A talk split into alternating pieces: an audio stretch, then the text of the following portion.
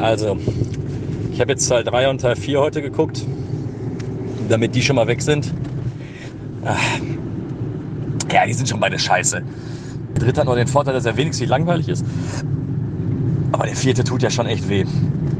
Also, da werde ich noch ein ernstes Wörtchen mit dir zu reden haben, wenn wir die Aufnahme machen. Wenn du mir sowas antun konntest.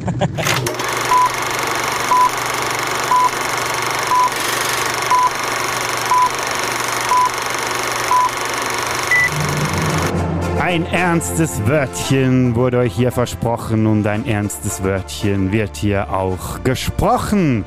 Wir haben uns durchs Podcasten kennengelernt und schätzen gelernt. Wir haben uns physisch getroffen vor ein paar Monaten und da würde ich sagen, haben wir uns sogar ein bisschen lieben gelernt. Doch heute, liebe Filmsündis, könnte es sein, dass wir uns vielleicht sogar ein bisschen hassen lernen? Wir werden hören auf jeden Fall. Herzlich willkommen hier zum dritten Mal auf diesem Podcast-Kanal Christian Kühne Kühnemann. Wuhu! Oh mein Gott, so wurde ich noch nie begrüßt. Hi Bodo. Und du hast die Fanfaren im Hintergrund auch gar nicht gehört. Nee, die kam bei mir nicht durch. Das ja. Ja, dann wird es umso schöner, wenn du dann die Aufnahme hören kannst. Nee, also da muss natürlich auch ein sehr fürstlicher ähm, Start hier muss da organisiert werden, wenn man bedenkt, was du wegen mir alles durchmachen musstest. Nicht nur, dass wir gemeinsam uns die Nacht um die Ohren geschlagen haben in, in Köln im November. Du musstest dir jetzt auch noch diese Filmreihe nicht um die Ohren schlagen. Wie sagt man das? Antun, antun. Antun, ich musste sie ja. über mich ergehen lassen. Ich, ich kann es noch nicht so genau sagen, aber es war. Ich habe die Idee am Anfang ganz nett gefunden, als du sie, äh, als du mich gefragt hast, ob ich da mitmachen will. Es wurde von Mal zu Mal dann schlimmer oder von Film zu Film schlimmer. Und später war ich mir nicht mehr so ganz sicher, ob die Idee jetzt so gut war. Ja, aber du hast es überlebt und da bin ich sehr froh. Es hat äh, zwei, drei Nachrichten gegeben, so wie die, die ich am Anfang oder die wir am Anfang gehört haben. Ja, es hat, man, man hat gespürt, da ist Redebedarf vorhanden und diesen Redebedarf, den holen wir endlich nach, weil die, man muss ja auch sagen, diese Idee, die ist ja schon uralt eigentlich, weil ich, ich musste in unseren Nachrichten, die wir ausgetauscht haben, ein bisschen zurück äh, scrollen und habe herausgefunden, dass die, diese dumme Idee, die komplett auf meinem Mist gewachsen ist. So nämlich, das muss hier erstmal festgehalten werden für die Zuhörer. 9. Oktober 2022, also fast vier Monate hat diese ganze Geschichte, äh, haben wir diese ganze Geschichte vorbereitet? Ja, ja, war auch notwendig. also, ich, ich, weiß gar nicht, ob ich jetzt schon die Geschichte erzählen soll. Doch, weißt du was, ich mache das jetzt schon, damit du direkt ein schlechtes Gewissen hast. Ähm, oh. Ich hatte dann relativ zeitig angefangen, im Januar, so Mitte Januar hatte ich dann angefangen mit der Filmreihe. Und ähm, Teil 3 und Teil 4 und dieses Crossover, das ist dann so ein Einheitsbrei geworden. Und als ich dann heute überlegt habe, äh, nochmal so alles habe Revue passieren lassen, so, ja, okay, worüber wollen wir sprechen, ist mir aufgefallen, ich kann diese drei Teile gar nicht auseinanderhalten. Also wirklich überhaupt gar nicht. Also habe ich sie mir heute nochmal im Schnelldurchlauf angeguckt. Das heißt, ich habe nicht nur einmal Scheiße erlebt, sondern ich musste zweimal durch die Hölle gehen. Und da war ich kurz drauf und dran zu sagen, Bodo, ich hasse dich. Aber es hatte auch was Schönes. Also mein Trash-Herz ist auch ein bisschen aufgegangen, das muss ich ja schon zugeben da bin ich natürlich sehr gespannt, wo, dass du da irgendwas schätzen konntest, weil ich nehme mal so, so viel vorweg. Nicht nur du, Kühne, hast gelitten, ich habe auch gelitten. Und als du mir vorhin, oder das, als du das gesagt hast, wegen, du hast die Filme tatsächlich noch ein zweites Mal geschaut, ich hätte das nicht gepackt. Ich habe die ja zum Teil schon im Dezember geschaut und wusste genau, vor einer Woche oder so, ja, bei mir sieht es ähnlich aus. Da ist irgendwie alles verschwommen und vermischt und ich kann nichts mehr auseinanderhalten. Aber ich hatte einfach die Kraft nicht mehr, mich nochmal allzu groß damit auseinanderzusetzen. Darum, lieber Kühne, die Fanfaren zu Beginn dieser Folge, die waren also wirklich berechtigt. Ja. Ich habe großen Respekt ja, und ich bin vielleicht sogar ein bisschen angewidert. Auch das vollkommen zu Recht. nee, nee, alles gut. Also es freut mich natürlich, dass du trotzdem äh, nicht auf halber Strecke gefunden hast, weißt du was, leck mich, Alter, ich bin raus, sondern dass du es durchgezogen hast bis zum Schluss. Haben wir eigentlich schon gesagt, über was wir sprechen? Ja, es, äh, einerseits, ich, ich weiß, das ist so witzig, weil das machen, macht ihr ja in eurem Podcast äh, Movie Break ja auch immer und ich selbst in meinen Filmsündern ja auch. Ich mache immer ein Riesengeheimnis darum, was besprochen wird. Dabei lesen sie ja alle im Titel. Ja, eigentlich schon, eigentlich schon. Also, du, du hast mir ja gesagt, komm, wir besprechen die Anaconda-Reihe. Dam, dam, dam. Und ich dachte mir, ja gut, ich hatte Teil 1 und Teil 2 gesehen und habe mir gedacht, ach, so schlimm kann es gar nicht sein. Ähm, es sind ja in Anführungsstrichen nur drei Filme, aber ich hatte dann doch noch gesagt, okay, ich gucke sie mir alle nochmal an, habe aber tatsächlich erst mit Teil 3, Teil 4 und diesem Lake Placid vs. Anaconda Crossover angefangen. Und das, das, was ich sagen kann, ist, dass eigentlich ich die Scheiße zuerst geguckt habe und es dann sukzessive besser wurde. Das hat mir ganz gut gefallen. Hey, also eigentlich hast du den richtigen Weg gewählt, weil ähm, ich denke, so, genau so sollte man es machen, weil ähm, so viel vorweg, dann wirkt der erste schon fast wieder wie ein Meisterwerk. Ich habe ihn aufgewertet tatsächlich. Ich habe ihn vor vier, fünf Jahren mal geguckt und äh, habe dann gedacht, so ja gut, so gut ist er nicht. Und nachdem ich die Reihe dann von hinten nach vorne geguckt habe, habe ich gedacht, oh doch, ist schon ziemlich geil, das Ding. Da siehst du, gern geschehen. nee, aber ja, warum, warum überhaupt die Anaconda-Reihe? Das ist witzig, weil ähm, ich wusste schon lange, ich möchte gerne mal was über diesen Film machen, weil der bei mir ähnlich wie bei dir wohl auch so als Kindheitserinnerung irgendwie nur so im Hinterkopf herumgeschwert ist und ich immer gefunden habe, Mann, ich höre ja so gerne Podcasts und auch gerne Podcasts über Filme, die vielleicht nicht so wahnsinnig gut sind, aber eben so als Guilty Pleasure durchgehen. Nun ist es einfach so, dass es zu Anaconda oder beziehungsweise zu dieser Reihe gar keine richtigen Podcasts gibt oder ich habe sie zumindest nicht gefunden und dann habe ich gedacht, okay, machst du einfach selber einen und wer wäre besser geeignet als Gesprächspartner als der Mann, den ich einfach mit Creature Feature und so Monster-Horrorfilmen irgendwie ähm, in Verbindung bringe und das bist du Kühne. Da bist du auch ein bisschen selber schuld. Ja, das, das ist aber auch vollkommen okay, weil ich habe da tatsächlich so ein Fable für und ich kann mich auch noch daran erinnern, als Anaconda 1 in die Kinos kam, ich war sehr heiß drauf. Also ich, ich wollte den sehr unglaublich gerne sehen. Aber ich war, als der, der müsste, glaube ich, 99 in die Kinos gekommen sein, da war ich 13 und da haben sie mich nicht ins Kino gelassen. Und daraufhin habe ich mir dann direkt, als der Film dann veröffentlicht worden ist, die Videokassette geholt. Ach, ich sehe gerade, der kam 97 raus, da war ich 11. Äh, noch schlimmer. Auf jeden Fall habe ich mir dann die äh, Videokassette besorgt und ich muss zugeben, äh, als elf bzw. zwölfjähriger, das Ding hat richtig Bock gemacht und ich habe mir den auch wirklich häufig angeguckt damals auf, auf Video, weil das war schon, jetzt heute sehe ich das ein bisschen anders, aber es hat mir damals wirklich Spaß gemacht, mir diesen Film anzugucken. So als, als klassischer Monsterfilm, wenn man jetzt vielleicht auch noch nicht so viele deutlich bessere Filme gesehen hat. Ähm, starkes Ding. Also hat mir damals zumindest ziemlich gut gefallen. Hattest du da den weißen Hai schon präsent oder war er wirklich Anaconda zuvor? Ich, ich, weiß es nicht. Auf jeden Fall hatte ich den weißen Hai nicht so präsent, dass ich sage, äh, dass meine Liebe für diesen Film so groß geworden ist. Es ist. Äh, ich könnte mir vorstellen, dass ich ihn mal vorher gesehen habe in so einer geschnittenen Fernsehfassung. Aber ähm, die Liebe kam erst später. Ich glaube, Anaconda hatte den großen Vorteil, dass das Ding einfach ziemlich kurz ist ähm, wenn die Schlange dann endlich auch mal loslegt, dann passiert ja auch sehr, sehr viel und wird ja ab einem gewissen Moment, wenn man jetzt die, die erste halbe Stunde äh, mal außen vor lässt, dann wird er ja in seinen, in seinen knackigen ähm, 80, 90 Minuten ja auch nie langweilig. Das, das muss man dem Film ja wirklich lassen. Ja, das ist von mir aus gesehen auch eine, ein Vorteil den äh, die ganze Reihe haben sollte. Die sind relativ kurz, die Filme, aber ich kann so viel auch noch vorwegnehmen. Ähm, sie fühlen sich länger an als all die drei Stunden Filme, die ich mir in der letzten Zeit angesehen habe, aber dazu vielleicht später. Da kommen wir auf jeden Fall später zu. ja, auf jeden Fall. Es wird zu reden geben und es wird hoffentlich auch äh, Grund zum Ranten geben. Und Kühne, ich muss dir ein Geständnis machen. Ich finde es immer wunderbar, dir beim Ranten zuzuhören. Das hast du da auch in äh, Köln bewiesen, als wir da kurz äh, aus, zum Spaß mal das Handy auf den Tisch gelegt haben. Vielleicht für alle, die oh. es nicht mitbekommen haben, da ein kleiner Ausschnitt. Da rennt er da rum und das sehen auch noch alle. Ja. Und dann kommt der kleine dicke Mann der sich überhaupt nicht bewegen kann. Der ist im Krankenhaus und irgendwo ruft, das ist Michael Myers. Nee, das ist er nicht. okay. Also jeder, der halbwegs Menschenverstand hat, weiß, nein, das ist er nicht. Aber die rennen ihm alle nach. ja. Dieser Film hält dich für dumm. Ich finde es einfach köstlich, wenn du loslegst und ich hoffe, heute bringe ich dich so richtig an deine Grenzen. Da könnte ich sogar verschmerzen, dass du mich danach vielleicht ein bisschen hasst. Aber ich würde sagen, Kühne, wir legen doch damit los, äh, wo wir schon ein bisschen losgelegt haben. Wir haben schon gehört, was du ne- für eine Bindung oder wie du diesen Film zum ersten Mal gesehen hast. Und deshalb starten wir hier mit Anaconda Teil 1.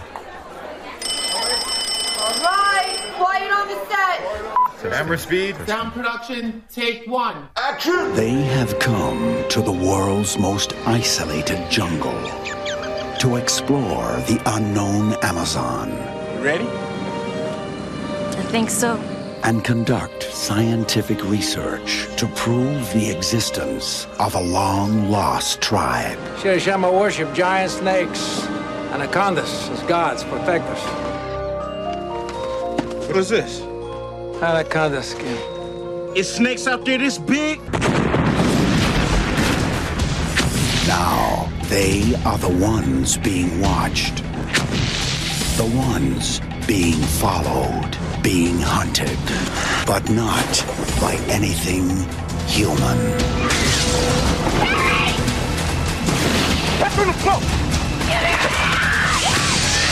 You can't scream. Okay, und das ist der Punkt oder der Zeitpunkt, wo ich das erste Bier aufmachen muss. Ach. Jetzt, wo das Bier noch schmeckt, später vielleicht nicht mehr so, aber schon nur diese Trailerstimme am Anfang von äh, oder zu diesem Film. JR1 being hunted. Grandios. Da fühlt man sich gleich wieder in die 90er zurückversetzt. Es war eine gute Zeit. War eine gute Zeit, die 90er. Rückblickend gesehen, ja. Äh, man muss ja dazu auch sagen, dass man, man muss sich mal vor Augen führen, dass die einfach 45 Millionen Dollar in die Hand genommen haben und wirklich so ein, so ein B-Movie dann einfach gedreht haben. Und alleine das kann man denen ja schon hoch anrechnen, weil das, das wird ja heute erstmal nicht mehr passieren. Denn so viel Geld wird ja keiner mehr in die Hand nehmen für sowas.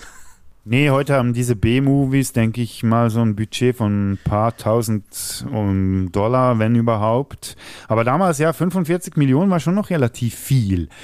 Wobei man auch sagen muss, ich habe eigentlich gar nicht wirklich herausgefunden, ich habe noch ein bisschen recherchiert, aber wie es zu diesem Film gekommen ist, das weiß ich eigentlich gar nicht so genau. Man kann aber sagen, dass so in den 90er Jahren so, so eine ja, Welle ist vielleicht ein bisschen hochgegriffen, aber so im Fahrwasser von Jurassic Park ja viele solche Monsterfilme dann wieder herausgekommen sind. Ich denke da zum Beispiel an Kongo, an den Godzilla-Film von Roland Emmerich und was hatten wir da noch? Ah, Deep Blue Sea natürlich, Ende 90er und so. Und Anaconda passt da irgendwie ein bisschen in diese Fahrwasser, denke ich zumal mal. du hast noch äh, The Relic, das Relikt. Du hast noch Lake Placid, der äh, ja auch, glaube ich, Ende der 90er rauskam. Also die haben schon zugesehen, dass da, äh, ich sag mal, an Tier- oder an Creature-Horror, da gab es doch schon einiges. Ja, war auf jeden Fall keine schlechte Zeit. Ich, also die meisten haben mir zumindest damals als Kind ziemlich gut gefallen. So kann ich Ja das, war ja, ja, das war ja eben, wie du vorhin gesagt hast, bei Anaconda ähnlich. Ich habe den zum ersten Mal in den Ferien in Frankreich gesehen, als meine Eltern, die waren weg und meine Schwester und ich saßen vor dem Fernseher und da ist eben Anaconda gelaufen. Ich weiß nicht mehr irgendwie, auch wohl eine total zusammengeschnittene Fassung auf irgendeinem äh, deutschen Fernsehsender Pro7 oder Sat1 oder was weiß ich. Und das war damals ähnlich wie bei dir so, oh ja, geiler Film.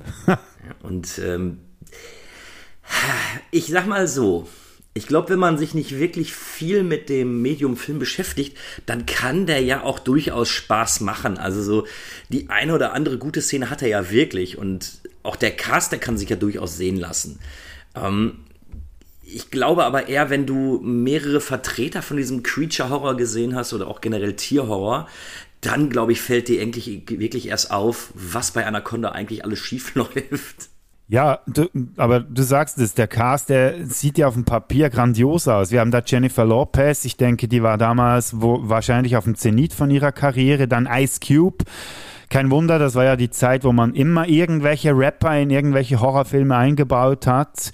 Dann Eric Stoltz, gut, ja, der ist so ein bisschen, ja, sag ich mal, mittelmäßig. Owen Wilson spielt mit, damals in einer kleinen Rolle. Jonathan Hyde, den man vielleicht auch kennt als Bruce Ismay aus Titanic. Und natürlich John fucking White als ja, Dr. Evil könnte man fast sagen. Also das klingt ja auf dem Papier wirklich sensationell. Das Dumme ist nur, dieser Cast hat einfach null Chemie. Ja, ja. Und das ist unglaublich, wenn du so eine Riege an Darstellern versammelst. Okay, gut, Jennifer Lopez ist vielleicht nicht die beste Darstellerin, aber ich denke, John Boyd, Owen Wilson, Jonathan Hyde, die ja alle nicht oder keine schlechten Schauspieler sind, aber die zusammen als Team auf der Leinwand, das war wirklich schon fast so wie ein Autounfall. Man, man muss einfach hinsehen und kann nicht wegsehen. Aber was, was mir eben auffällt ist, als ich ihn jetzt nochmal gesehen habe, ich glaube, dass äh, die meisten wirklich dachten, dass sie sich in so einem hochbudgetierten Superfilm befinden und spielen die Rollen alle so ernst. Und einzig John Voight hat irgendwie begriffen, ja, wir sind hier vielleicht doch mehr in so einem schlockigen B-Movie. Und der hat ja wirklich ähm, Overacting at his best betrieben. Ne? Also, so richtig ernst nehmen kann man die Figur ja nicht, die er da dann verkörpert. Nee, das ist wirklich so, du, aber du, du wartest so richtig drauf, du bist gespannt, was, was treibt er als nächstes. Es ist so richtig, ähm, man kann es gar nicht äh, vorhersehen und irgendwie, er ist so, ja, einfach, er dreht voll durch. Ja, ja, und deswegen, ich vermute wirklich, er wusste ganz genau, in was für einem Film er sich befindet und sagte, ja, okay, dann äh, machen wir das jetzt eben und dafür kriege ich meinen Scheck mit nach Hause. Und, und da finde ich, ist schon das erste große Problem, die anderen, gerade jetzt hier Jennifer Lopez als Cube und sowas, die, die glauben jetzt wirklich, dass sie in so, einem, in so einem tollen Spielfilm mit dabei sind und spielen mir persönlich ihre Rollen etwas zu ernst. Und das macht mir den Filmgenuss schon so ein bisschen, so du weißt ja direkt ab, ab Minute eins, wenn Danny Trejo da umgebracht wird, da weißt du ja ganz genau, ja gut, hier erwartet mich kein großes, äh, kein großes oder opulentes Kino. Ich bekomme einfach, ich bekomme das, was im Titel ist und das ist eine Anaconda, die Menschen frisst. So. Aber des, deswegen ist es ja fast schon wieder amüsant, wie ernst das sie ja. es nehmen. Im Gegenzug zu John Voight eben da, das, deshalb auch diese Null-Chemie, weil alle irgendwie in einem anderen Film mitspielen und zusammen einfach null funktionieren. Es ist herrlich. Aber, aber hat dadurch natürlich auch dann, äh, wie du schon sagst, einfach die Unterhaltungswerte ne, so zwischendurch. Ja. Und du hast es ja angesprochen, John Voight, der hat äh, wahrscheinlich ähm, sehr gut Cash abgetan abgezogen. Was ihm aber auch zuteil wurde, war die Ehre einer Nomination für eine goldene Himbeere. Hat sie dann leider nicht gewonnen, aber das muss man auch schon mal hinbekommen als Schauspieler, der irgendwie 1979 einen Oscar gewonnen hat. Ja gut, ich sag mal, die goldene Himbeere. Ich weiß nicht, wie du dazu stehst. Ich halte von dem Preis tatsächlich gar nicht so viel. Ja, mittlerweile nicht mehr. Ich fand es lange recht amüsant. Also amüsant, ja, das, das trifft. Zwischenzeitlich war ich fast mehr gespannt, wer für die Goldene Himbeere nominiert ist, als für einen Oscar. Aber ja, mittlerweile, ja, ist es, ja, hat sich auch ein bisschen totgetreten, auf jeden Fall. Anaconda hat übrigens insgesamt sechs Nominationen bekommen für die Goldene Himbeere, aber glaube ich, am Schluss keinen einzig, keine einzige gewonnen. Also. Wie gesagt, ich verstehe es persönlich nicht so ganz, weil das Ding macht ja schlussendlich nicht mehr, als es soll. So, er ist ja nicht, er ist ja dabei anders. Wenn ich einen Film gucke, der Anaconda heißt, dann verlange ich ja genau das, was ich zu sehen bekomme. So, das ist eben ein relativ anspruchsloser Horrorfilm, der ein paar Tricktechniken dabei hat, der ein paar Todessequenzen hat. Ähm, was erwarte ich dabei? So, und ich finde jetzt auch, dass die, dass dann die goldene Himbeere, es ist ganz nett oder ganz lustig, dass sie eben nominiert sind, aber am Ende des Tages ist es okay, dass es keiner bekommen hat. So. Ja, finde ich auch. Und der Film war ja alles andere als ein Flop. Der hat ja 100, mit einem Budget von 45 Millionen hat er knapp 137 eingespielt, war sogar zwei Wochen auf Platz 1 in den USA. Also eben, wie du sagst, da haben viele gedacht, ja, toller Spaß, Anaconda, ein bisschen, ein bisschen paar schöne Tode, guter Cast und so, ja, kann man sich gut, durchaus mal an, also antun. Ich, ich bleibe auch wiederum dabei, wenn sie dann eben, wenn die Anaconda dann nämlich auch mal vom, von alleine gelassen wird, dann macht das ja auch teilweise wirklich Spaß. Es ist dumm, überhaupt gar keine Frage. Aber die Animatronik finde ich eigentlich ganz nett. Finde ich auch cool, dass sie da auch viel auf Animatronik gesetzt haben. Und ähm, dann macht mir das Ganze auch in dem, was es tun soll, macht es mir auch Spaß. Ich sage nicht, das ist ein guter Film. Also da fehlt doch einiges, um das irgendwie zu sein. Aber so als spaßiger Film beim Bierchen oder sowas oder wenn du abends nach Hause kommst, 11 Uhr und sagst, ja, läuft Anaconda, da kannst du doch auf jeden Fall, das kannst du laufen lassen. So. Hast du den schon mal in Gesellschaft geguckt? Das würde mich jetzt interessieren. Ja, tatsächlich, tatsächlich, weil ich die Also Videokassette jetzt gerade neulich oder früher Nein, mal? früher, früher als Kind. Ah, ja, okay. Ah, ich hatte ja. ja. die Videokassette und das mussten natürlich auch alle meine Freunde sehen, weil immerhin, der Film war ja bei uns in Deutschland ab 16 freigegeben. Und dadurch, dass wir noch weit davon entfernt waren, 16 zu sein, ähm, musste man damit ja ein bisschen angeben. Und dann ist es tatsächlich vorgekommen, dass dann da so eine Horde 12-, 13-Jähriger vom Fernseher sitzt, sich Anaconda anguckt und bei der ein oder anderen Szene wirklich laut so, äh, ähm, das war schon, das war schon okay. Ich glaube jetzt mit äh, in einem höheren Alter, da wisse Anaconda sehr wahrscheinlich nicht bei dem Filmabend gucken. Ja, oder eben mit ein paar Bierchen. Ja. Äh, Warum nicht? Also, Ja, ganz ehrlich, und da glaube ich, komme ich zu meinem Hauptkritikpunkt eigentlich. Ich finde den bis zum letzten Drittel finde ich den sehr langatmig und sehr langweilig.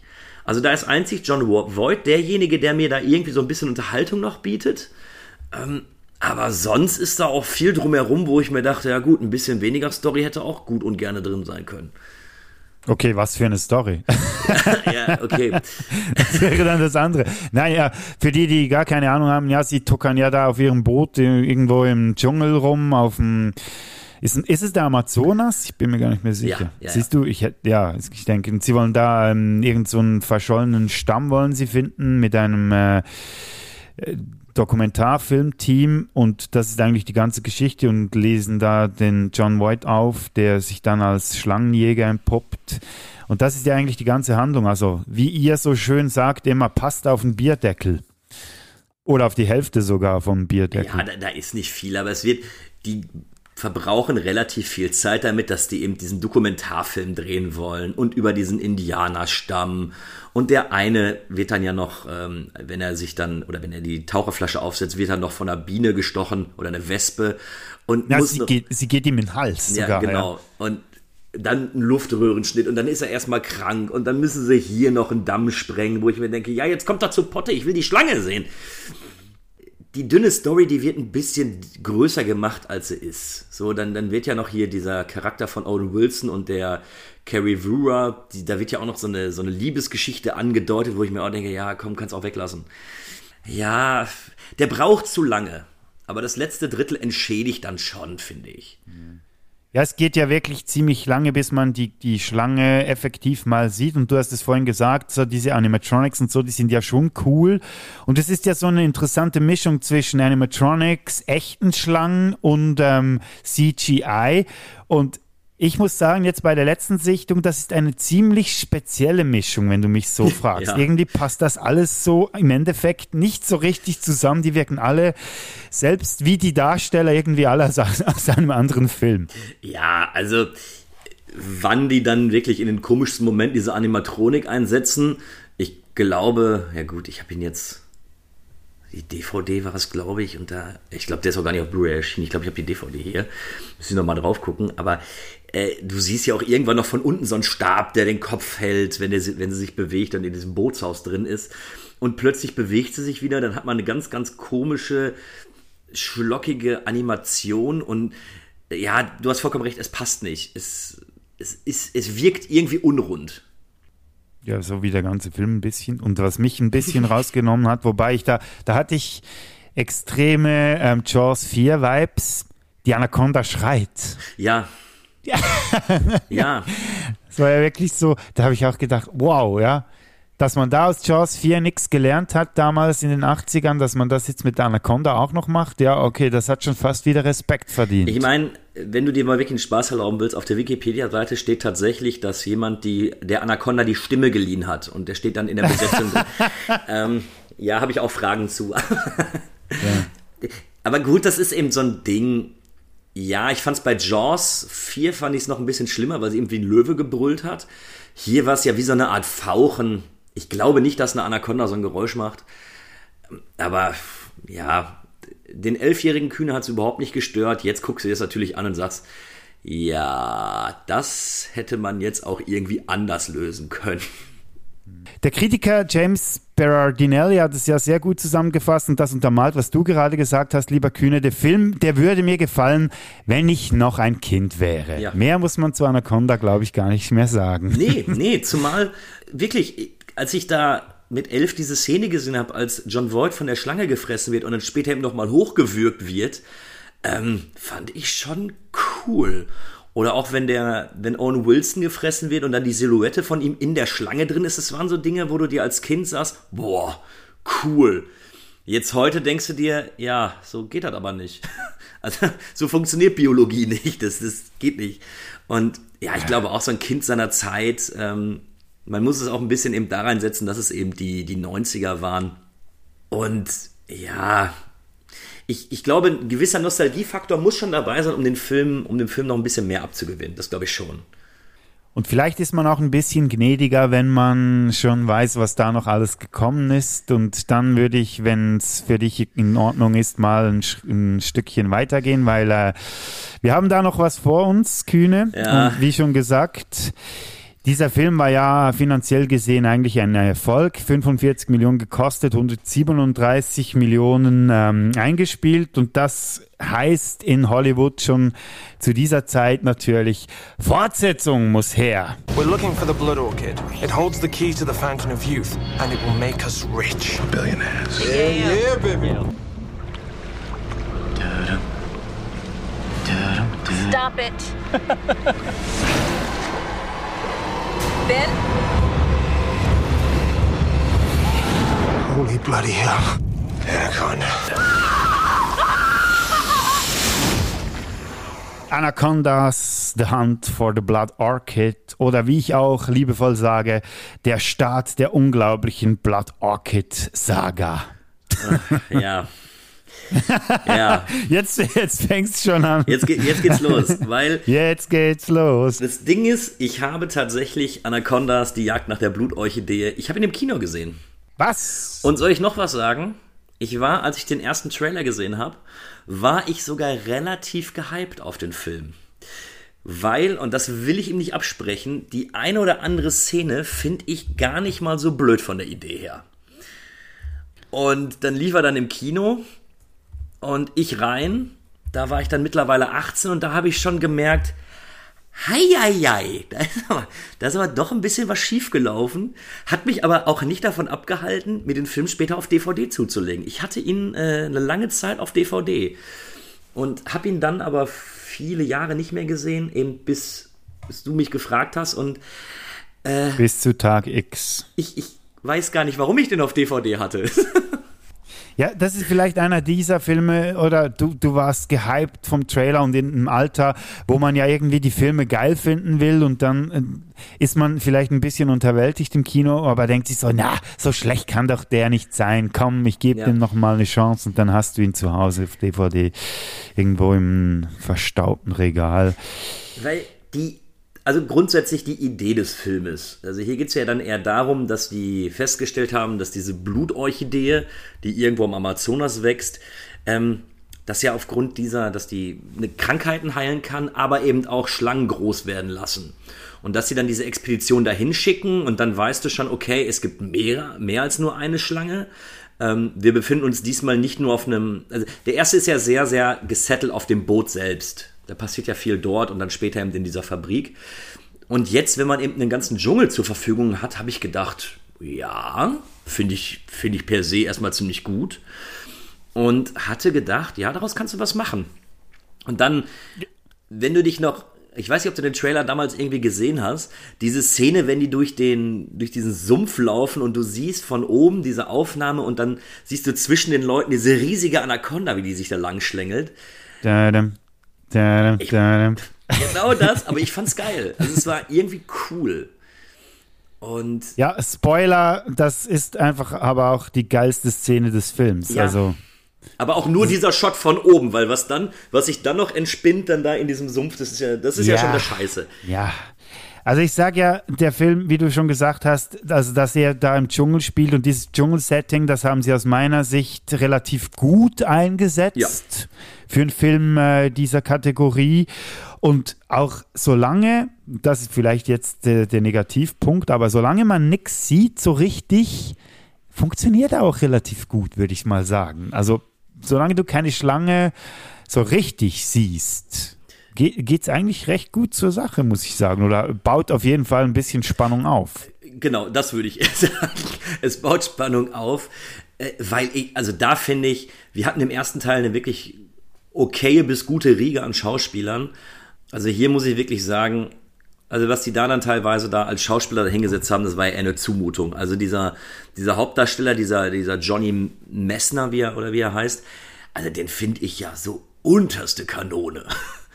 Ja, das war so der typische, ich sag dem immer Jack-Typ aus Ende 90er, Anfang 2000. Also all die Helden, die amerikanischen, so diese typischen, immer Jack zum Vornamen hießen und einfach so die Supertypen waren. Einfach so die 0815, ja, sie können irgendwie alles, aber haben Charisma wie ein Stück Brot. Ja, ganz genau. Und äh, du hast aber recht, die, die, die Grundidee oder wenn du eben die, die Anaconda nur angedeutet siehst, dann ist es schon, dann ist es eine Zeit lang okay. Aber warum auch immer, haben sich ja die Macher überlegt, nee, wir zeigen die Anacondas. Nur noch. Ja, und vor allem wie nur noch. Einfach da, als man zumindest beim 1997er noch eine Mischung hatte aus echten Schlangen und äh, ein bisschen CGI und Animatronics, hier ist ja wirklich alles nur noch CGI. Ja, und in meinen Augen auch. Es wird noch schlechter. Ich glaube, das muss man dazu immer sagen. Es wird noch schlechter. Aber das ist schon wirklich unterste Kajüte. Also 2004, als der Film rauskam, da hätte man es schon besser gekonnt.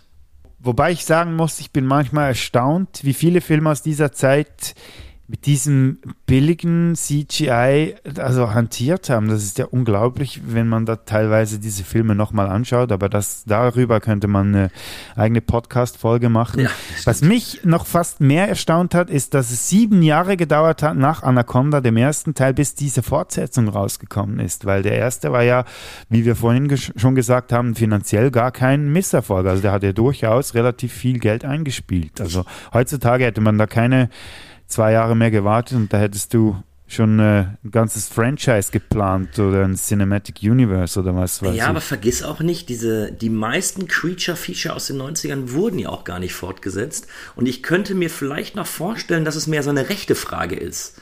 So dass die eben diese Rechte von, von dem Film Anaconda hatten und das Studio sagte, oh Mist, die rechte Lage wird knapp, aber vielleicht wollen wir da nochmal einen wirklich vernünftigen Film äh, irgendwie machen oder ein Remake oder sonst was. Und dass dann einfach gesagt worden ist, ach komm, wir, wir packen da mal schnell eine Fortsetzung rein, damit wir die Rechte nicht verlieren. Also das habe ich mir die ganze Zeit gedacht, weil der, also am Ende des Tages kann diesen Film ja niemand ernst meinen. So, die, die Schlangen sehen scheiße aus und das, das Schauspiel ist eine Katastrophe und das, was mich am meisten bei dem Film eigentlich gestört hat, war, dass der überhaupt gar nicht weiß, was der sein möchte. Weil dann hat er seine ganz coolen Tierhorror-Filmsequenzen, dann verschwinden die Anacondas, aber es ist ein Abenteuerfilm, wo alles andere wichtig ist, nur nicht die Schlangen. Und dann gibt's immer noch die lustigen Sprüche da drin, die, wo übrigens Spoiler, keiner von lustig ist. Wirklich nie, kein, nicht ein einziger funktioniert. Das heißt, ich habe irgendwie das Gefühl gehabt, dass der, dass alleine das Drehbuch schon gar nicht wusste, wo geht's denn jetzt hin? Also, also was möchte ich denn sein? Also es wirkte mir alles so ein bisschen dahingeklatscht, so von wegen, ja, in so einem Tierhorrorfilm kannst du ein bisschen Abenteuer reinbringen, dann machst du ein paar lustige Sprüche und ja, das, das passt dann schon alles. Ja gut, sagen wir mal, nach dem ersten Teil haben wir alle kein Meisterwerk erwartet und das ist Anacondas auch definitiv auch nicht geworden, aber viele oder ja im Nachhinein jetzt ja 20 Jahre später gibt es ja einzelne Stimmen, die sagen, ja, er ist nicht so schlecht wie sein Ruf. Könntest du dem beipflichten? Würdest du sagen, dass man dem ein bisschen Unrecht tut, diesem Anacondas? Nee. Ich mag ihn wirklich. Also, nee, also kann ich nicht sagen, weil mir einfach, weil mich viel zu vieles stört. Ich finde so, so ein paar Versatzstücke, die, die sind wirklich vernünftig, die sind auch gut. Ich würde den Film jetzt auch nicht als äh, irgendwie wirklich abstrafen und sagen, das ist alles Schrott. Also ich, ich mag die Sequenz, wenn das Schiff den, den Wasserfall runterfällt, das ist eigentlich ein ganz cooler Effekt, wenn sich da alles dreht und sowas. Ähm, dann mag ich eben diese Aufnahme, wenn die Anaconda sich im Sumpf befindet. Ich finde die Idee, wenn die in der Höhle sind und die Anaconda kommt oder den einen auch unter Wasser frisst. Das sieht scheiße aus, ja, das ist nicht spannend, auch nicht. Aber die Idee finde ich gut. Also ich glaube, da, da versteckt sich wirklich was in diesem Film, was funktionieren könnte. Aber es, es hapert viel an der Umsetzung und einfach daran, du kannst, du kannst keine Sympathien mit den Leuten aufbauen, weil eigentlich alle unsympathisch bis blass sind. Die Effekte reißen dich nicht vom Hocker und dadurch, dass sie sich aber überlegt haben, wir bauen keine Spannung auf, sondern zeigen eigentlich die ganze Zeit die Anaconda und die soll einfach angreifen und Leute töten, hast du es nicht mal so, dass du dann großen Spannungsaufbau hast oder mitfieberst oder sonst was. Das Ding ist nicht scheiße, aber es ist auch weit davon weg, irgendwie gut zu sein oder empfehlenswert. Da würde ich lieber noch dreimal zum ersten Teil greifen, als mir den jetzt nochmal anzugucken. Wie siehst du das denn? Also ist es jetzt das für Urteil dich ist eigentlich das Schlimmste, was man einem Film geben kann. Und zwar ist einfach, ja, es ist so belanglos. Ja. Also er bleibt auch nicht groß in Erinnerung, was man den Teilen, die darauf folgen, nicht unbedingt oder bei denen nicht unbedingt sagen kann, aber das ist auch nicht wirklich ein Kompliment. Aber der ist halt einfach da und ja, hat ein paar interessante Ideen. Also als Pitch kann ich mir vorstellen, ich, wie, wenn ich dir so zuhöre, wie du die, die Handlung zusammenfasst und was da passiert, dann klingt das auf dem Papier wieder wie ein sauguter Film, aber eben, es hapert an der Umsetzung und funktioniert einfach im Endeffekt gar nicht und ist dann auch im Endeffekt, ja, schon durch den Titel sieht man ja da schon, worauf man hinausgehen wollte, wenn der erste Film Anaconda hieß und der zweite Anacondas. Aber ich finde das so spannend auch, wo du gerade die Titel ansprichst. Äh, Das Phänomen hatten wir ja damals schon bei Alien. Wo sich Darauf wollte ich hinaus, genau, ja. Und das macht den Film eigentlich noch schlimmer, weil man denkt, wie könnt ihr es wagen, euch anzumaßen, irgendwie auf Alien und Aliens? Ja, und zumal auch die, auch die Idee mit diesem Paarungsknäuel. Also zum Schluss haben sie ja die Orchidee und die ist ja direkt über so einer Grube, wo die Schlangen sich paaren, wo so zig von diesen Schlangen drin sind. Das könnte ja alles auch ganz, ganz spannend gemacht worden sein oder ganz cool gemacht worden sein.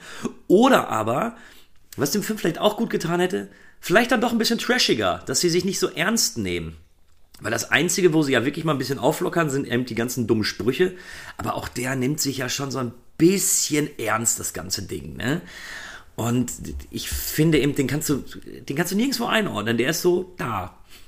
Ja, ich glaube, was man an diesem Film auch merkt, wo was vielleicht das erklären könnte, es waren äh, ganze sieben Drehbuchschreiberlinge äh, beteiligt und das klärt auch ein bisschen, da hattest du vielleicht der, der fand, ja komm, wir machen da ein bisschen Trash und da kommen diese doofen Sprüche rein und dann die anderen, nein, wir machen jetzt hier ein cooles Abenteuer und die dritten, nein, wir wollen jetzt da effektmäßig irgendwie was reinbringen mit den Anacondas und die, ja, wir machen jetzt das nächste Aliens und ja, und dann kommt dann so eine Grütze dabei raus am Ende. Ja, ja, fu furchtbar.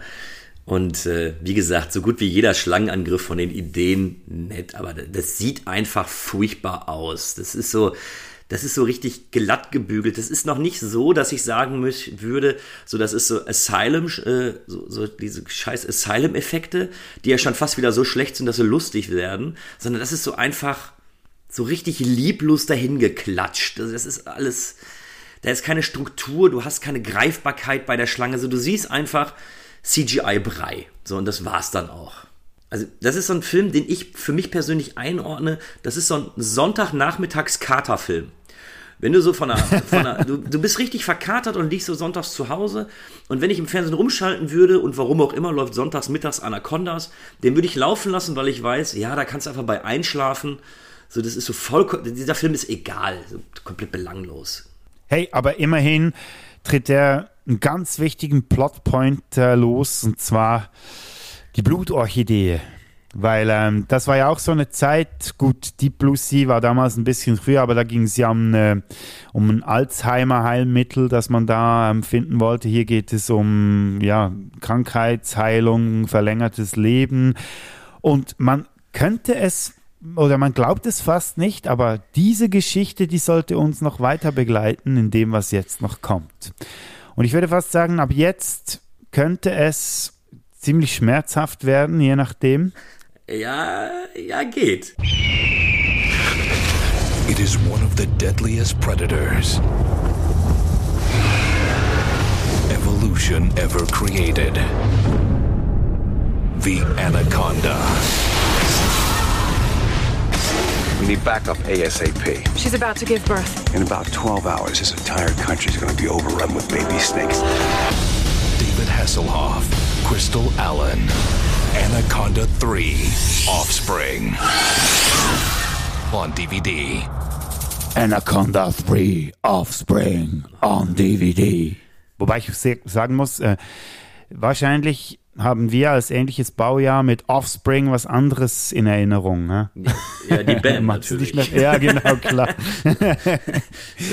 Nein, aber hier geht's, hier geht's ja so richtig los. Ähm, die beiden Vorgänger waren zumindest noch äh, Filme, die fürs Kino gedreht wurden.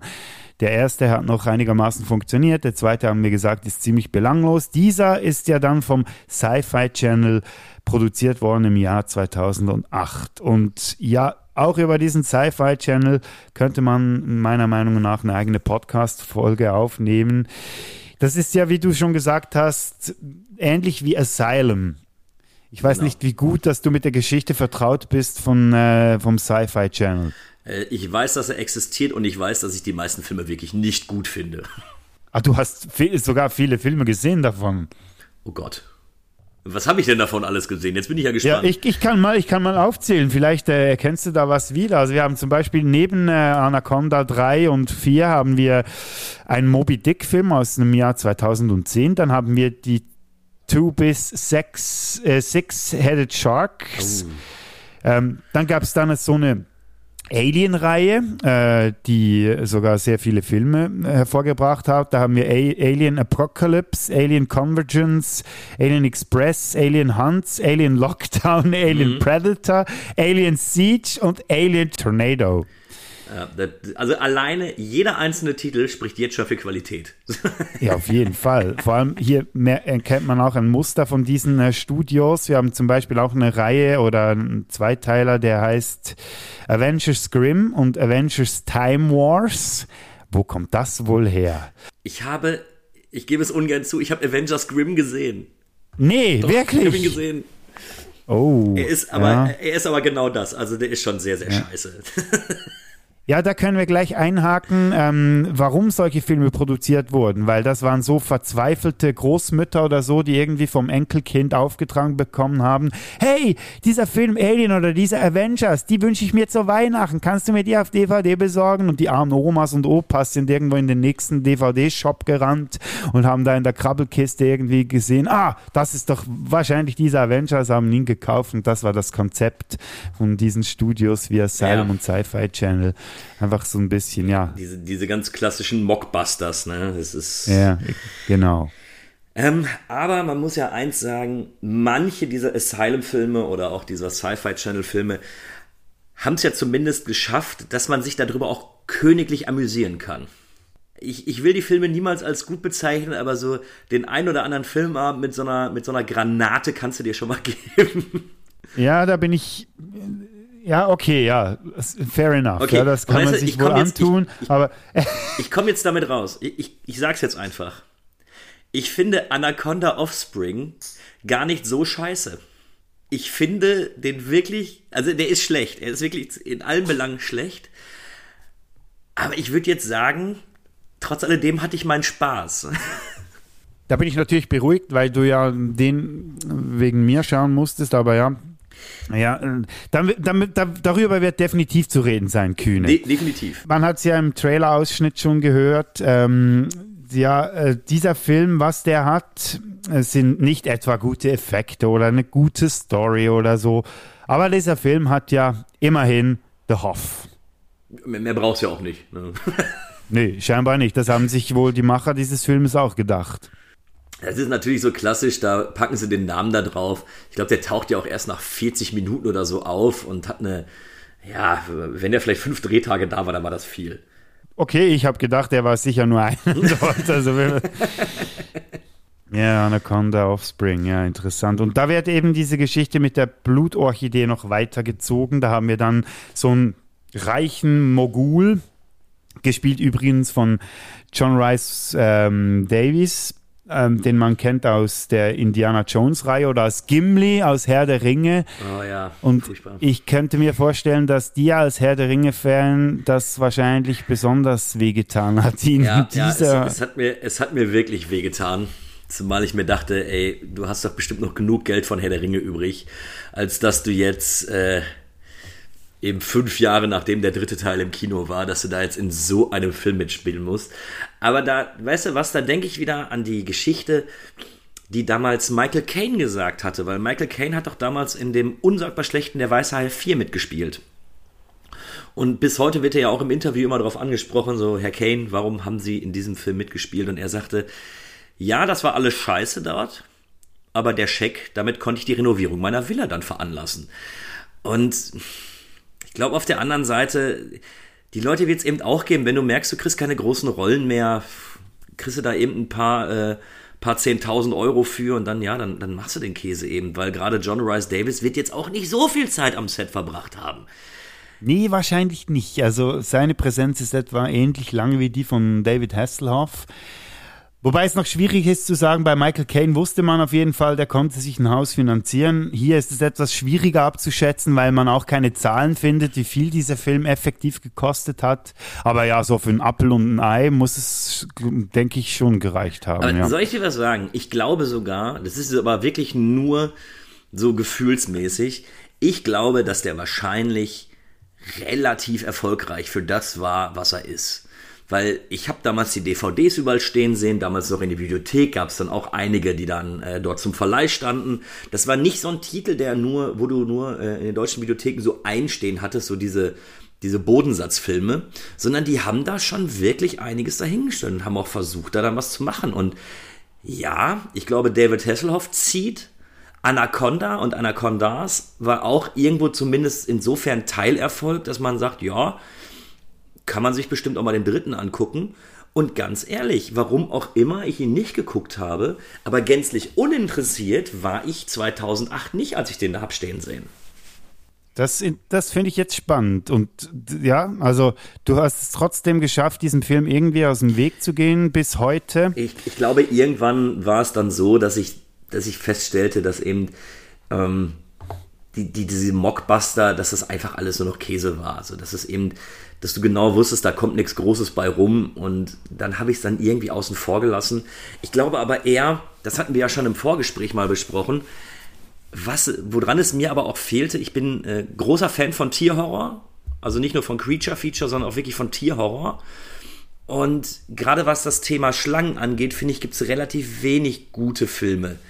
Ähm, und wenn Anaconda schon der Film ist, der zu den besten dieses Subgenres zählt, äh, da, da bist du natürlich interessiert und denkst, ja, vielleicht hat man ja Glück, dass man da nochmal so eine kleine Perle erwischt.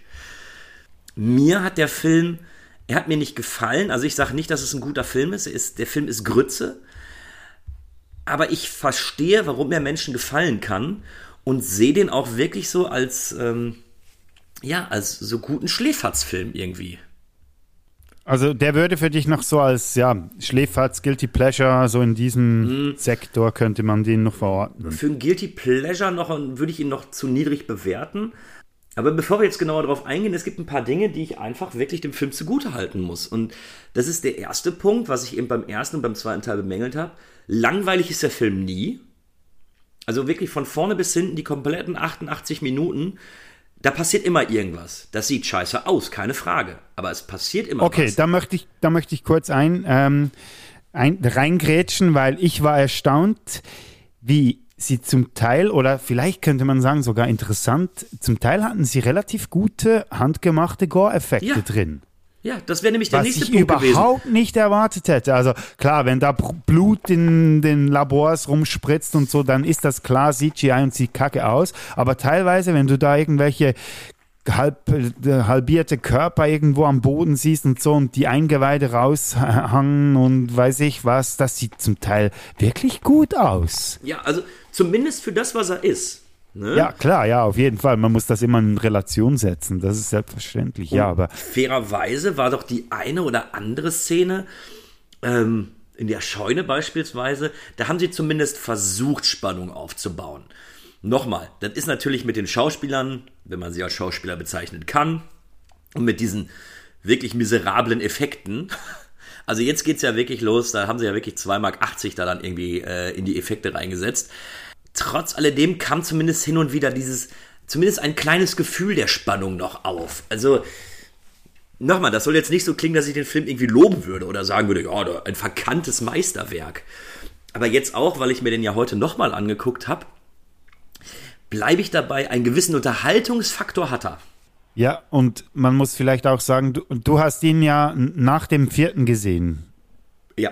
Bei mir war es eben äh, ähnlich, weil ich hatte aus irgendeinem Grund habe ich immer hatte ich immer das Gefühl, dass Offspring der vierte Teil ist und der, der danach kommt, Trail of Blood, sei der dritte. Und deshalb habe ich sie auch in umgekehrter Reihenfolge gesehen und nach dem vierten wirkt der dritte halt ja, so viel nehmen wir schon mal von vorweg, wirkt er halt schon bis äh, schon wie ein Meisterwerk schon fast. Stimmt gar nicht. Ich habe gerade was Falsches gesagt. Wir hatten nämlich noch geschrieben. Ich habe den Offspring tatsächlich zuerst gesehen. Das war mein erster Film, den ich jetzt für diese Podcast-Aufnahme geguckt habe und habe nämlich danach noch gedacht, ja gut, wenn es so bei der Qualität weiterbleibt, ist es nicht gut, aber kannst du machen. Da, da regst du dich zumindest nicht auf. Ähm, vielleicht muss ich aber auch dazu sagen, ich bin, ich habe so ein kleines Herz für Trash-Filme. Ähm, wenn sie so wirklich, wenn das so Filme sind, die noch vielleicht Ideen oder Ambitionen hatten, aber dann wirklich gescheitert sind in ihrer Umsetzung, kann ich mich ja dafür durchaus begeistern.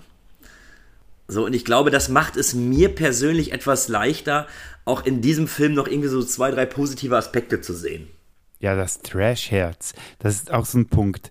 Bei, diesem, bei dieser Filmreihe wird ähm, die Trash-Liebhaberei schon auf eine harte Probe ja, gestellt. Und da werden wir später sicher noch darauf äh, zu sprechen kommen, Kühne. Wo hört oder bis wohin geht Trash und ab wann ist's einfach wirklich nur noch Scheiße?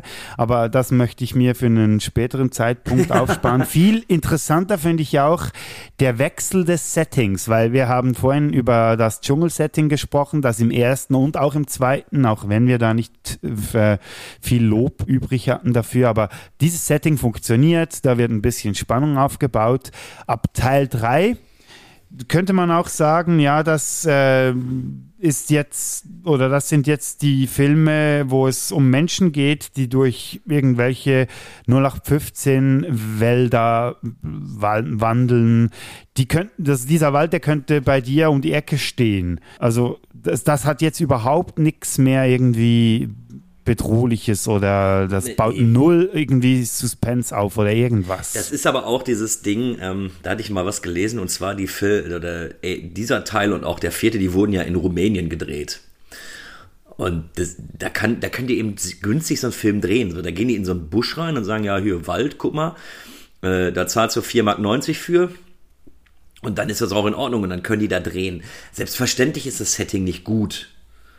Ne? Aber ich, ich ich bleibe dabei auch, es passiert 88 Minuten fast durchgehend was. Ich hatte ja gesagt, dass ich mir wegen diesem, wegen diesem Einheitsbrei, dass ich mir eben heute die Filme nochmal so ein bisschen im Schnelldurchlauf angeguckt habe und nur so signifikante Szenen habe ich mir dann nochmal ganz angeguckt oder hier mal ein bisschen gespult oder sowas.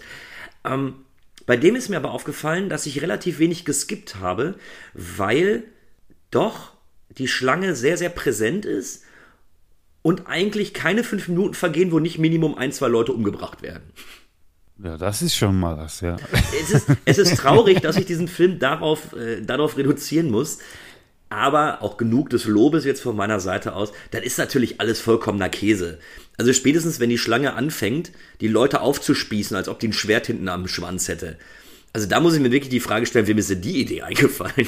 Hey, größer, gefährlicher, ähm, wie auch immer. Also ich kann mir da vorstellen, dass man da wirklich so, also was man diesem Film zumindest ähm, zugute halten muss, ich denke, die haben alle gewusst, was sie da für einen Dreck ja, oder für ja. einen Müll drehen. Also von dem her, dann sagt man sich halt, jo, okay, warum nicht noch irgendwie einen Stachel am Schwanz der Schlange anbringen und dann mordet sie sich dadurch und bohrt sich durch, durch die Körper. Immerhin gibt es dadurch noch ein paar schöne Effekte, die man ansehen kann, aber sonst, ja, eben, wie gesagt, also da hat, denke ich, jetzt niemand Ambitionen gehabt, dass man mit diesem Film irgendwie groß äh, Furore macht und Nein. großartige Preise abräumt. Also. Ich glaube wirklich, jeder hat gewusst, was da passiert. Ähm, du siehst es ja auch bei dem schon, die Schlange ist ja auch mal größer und mal kleiner. So je nachdem, welcher Effekt gerade genutzt wird, äh, variiert die in der Größe. Äh, das Drehbuch. Jetzt mal ganz ehrlich, warum sind denn das zwei Schlangen? Es ergibt überhaupt gar keinen Sinn, warum es zwei Schlangen sein müssen. Weil die nutzen es ja nicht mal aus, dass sie zwei Schlangen haben. So, man sagt einfach, nö, sind zwei. Ja, okay, das, das nehme ich jetzt so hin. Da ist, das ist schlecht geschrieben. Das ist, ja. Da ist irgendeine so Wissenschaftlerin und dann, dann geht dieser Söldner-Trupp, wir jagen die Schlange und die Wissenschaftlerin, ich komme mit. Ich habe auch einen Tanktop dabei. Ja, dann kannst du gerne mitkommen. So, natürlich kommt die da nicht mit, das ist Käse. Aber mein Gott, das, ich glaube, das wusste jeder und das, zumindest das kann ich ihm wirklich positiv ankreiden. Ja, und eben, ja, du sagst es, die Charakterzeichnung war, das ist so typische, obwohl ja End 2000, also war ja 2008, also damals, aber so diese Lara Croft-Ära mit diesen Tanktops ja. und so, das war ja, also sie hat mich schon sehr stark so ein bisschen an, an so eine Figur erinnert, wie man früher starke Frauenfiguren geschrieben hat oder in dieser Zeit zumindest. Ja, also eben, gutes Drehbuch ähm, schreiben äh, sucht man hier vergebens. Aber ja. was man natürlich sagen muss, dieser Film hat einen Twist am Ende, Kühne. Als sich der Hoff, der große ja. Selling Point dieses Films, als Bösewicht entpuppt. Das war ja was. Ja, ja gut. okay, ähm, nee, lassen wir das, ja. Ich mag im, also generell, das, das passiert ganz, ganz häufig im, im Tierhorror oder im Creature-Horror, wo ich mir, wo ich mir die Frage stelle, den ganzen Film über stehen sich diese Leute der größten Gefahr gegenüber. Und anstatt dass diese Gefahr ausreicht, um den Film zu tragen, muss noch irgendeiner ganz plötzlich so, haha, ich bin doch böse, ich bedrohe dich jetzt doch mit einer Pistole, so, ach, come on. Also, ist eigentlich immer unnötig. Und wenn man jetzt natürlich Schauspieler hat wie den Hoff oder eben auch diese Crystal Allen, die auch einfach nicht schauspielern können. So, es tut mir wirklich leid und ich werde sie, also gerade auch diese. Nee, das muss dir nicht leid tun. Das ist ja. Ich glaube, das ist denen auch bewusst. Ich denke nicht, dass die, die das Gefühl hatten, also der Hoff sowieso nicht und sie denke ich auch nicht, dass sie das Gefühl hatte, dass sie danach eine große Karriere hin, hinlegen ja. wird in Hollywood. Also, also ich kann jetzt nicht sagen, dass ich es besser könnte, aber aber du machst es nicht, das ist der ja, Unterschied. ja, genau. Ich habe mich einfach aktiv dafür entschieden, das nicht zu tun. Deswegen dieser Twist, der ist, der ist vollkommen egal, weil er ja auch so direkt nach einer Minute, dann ist er ja auch erledigt. Ne? Und ja gut, sollen sie machen. Das, das sind so schmucke 80 Minuten ohne Abspann. So, ja, dann den legst du rein und in dem Moment, wo du feststellst, boah, Alter, das ist ja, ja alles Kernscheiße, ist der Film ja schon wieder zu Ende. So, da kommt dem die Laufzeit, kommt dem auch noch zugute, sagen wir es mal so. Ja, und wenn das der positivste Punkt ist an einem Film, dann, oder ja, vielleicht nicht der positivste, aber einer der positivsten Punkte, dann muss man sich schon mal Gedanken machen, was man da für ein Werk gemacht hat. Und man könnte vielleicht denken, ja, also okay, das ist vielleicht schon der Bodensatz von allem, aber nein, es geht noch schlimmer. First, it was discovered. Then it evolved. Terror mutates. Anaconda's trail of blood. Und jetzt kommen wir dann hoffentlich noch zur Diskussion, äh, bis wohin geht Trash und bis oder ab wo schmerzt es einfach nur noch. Wir sind angekommen, wenn ich vorhin das Wort Bodensatz schon ähm, in den Mund genommen habe, dann wäre das jetzt das, was unterhalb des Bodensatzes noch kommt, irgendwie ein Gebiet, wo sich noch niemals ein Mensch hingetraut hat.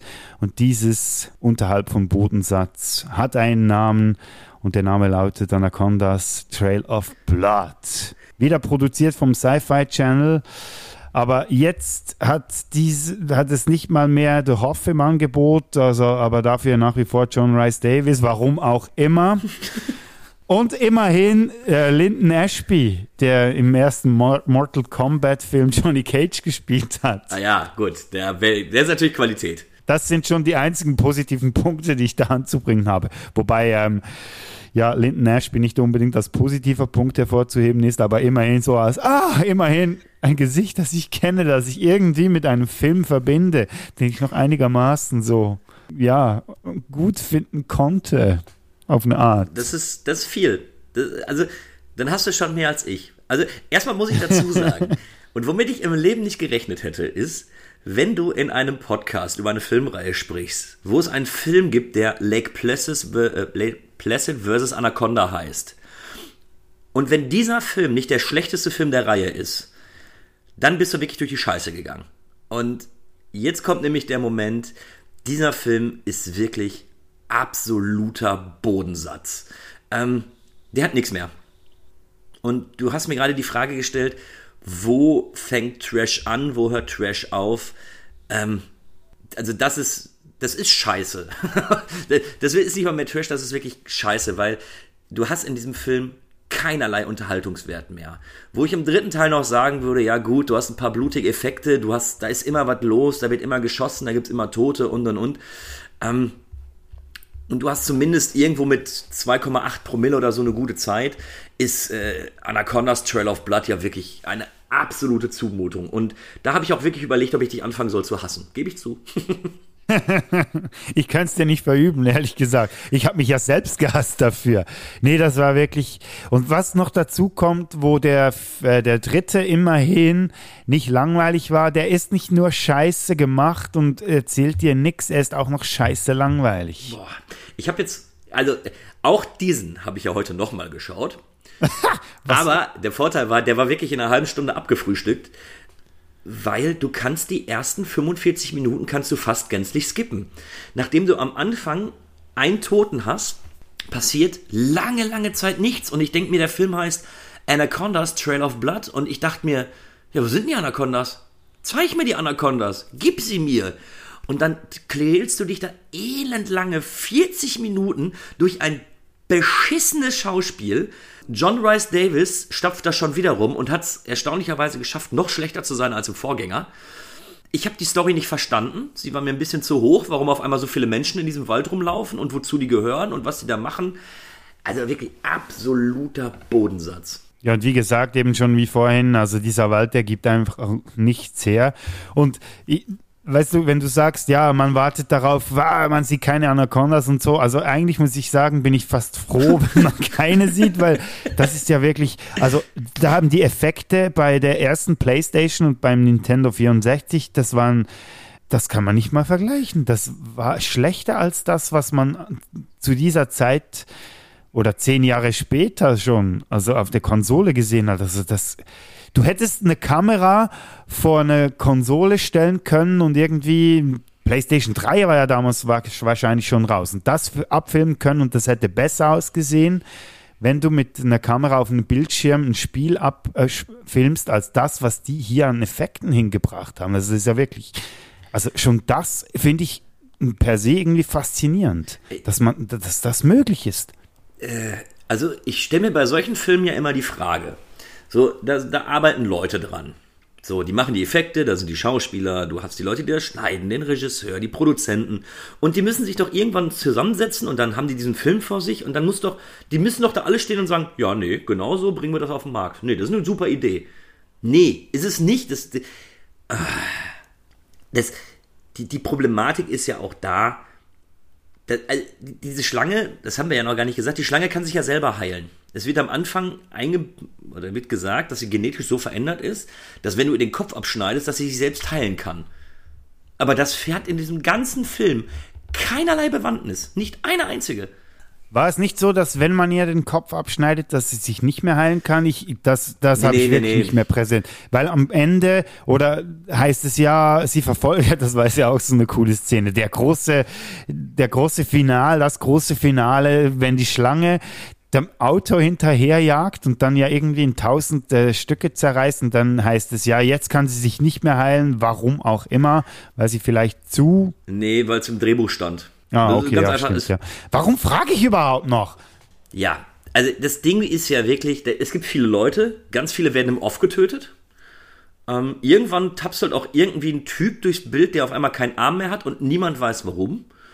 Ähm, du siehst den Angriff nicht, du, du weißt nicht, ob der, äh, der. Der ist einfach irgendwann aus dem Film raus und dann tappst der ohne Arm da lang. Und ich denke mir so, aha, okay. Dann hast du ein komplettes Team, die im Off getötet werden, wo du dann nur so zwei, drei Leichen siehst, wo ich mir dachte, ja, dann zeig's mir doch wenigstens. Ich habe jetzt 40 Minuten mit diesen wirklich, es tut mir leid, Crystal Allen, aber die mal übrigens auch wieder mitmacht. Äh, das war nix. Also da konnte wirklich niemand schauspielern. Und es war wirklich eine absolute Qual. Es war eine absolute Qual. Darum äh, umso größeren Respekt, oder ich weiß gar nicht, ob man das so sagen darf, aber dass du den noch ein zweites Mal gesehen hast. Also, Chapeau Kühne, ich hätte es nicht überlebt. Ich möchte deinen Zuhörern auch einfach nicht durch Unwissenheit äh, negativ auffallen, weil, und da kommen wir ja zu dem Problem, ich habe das Gefühl, dieser Film wurde nahtlos nach dem dritten gedreht. So wahrscheinlich war es so, die haben die, die, die Drehplätze dann fertig gemacht, den hatten sie für 20 Tage gemietet und nach 10 Tagen hatten sie Teil 3 abgedreht und dann haben sie gesagt, oh, weißt du was, wir machen direkt nochmal einen vierten Teil hinterher. Und das ist der gleiche Wald, da ist alles identisch und das ist so ein Einheitsbrei, dass es mir wirklich schwerfällt, diese beiden Teile auch in irgendeiner Art und Weise auseinanderzuhalten.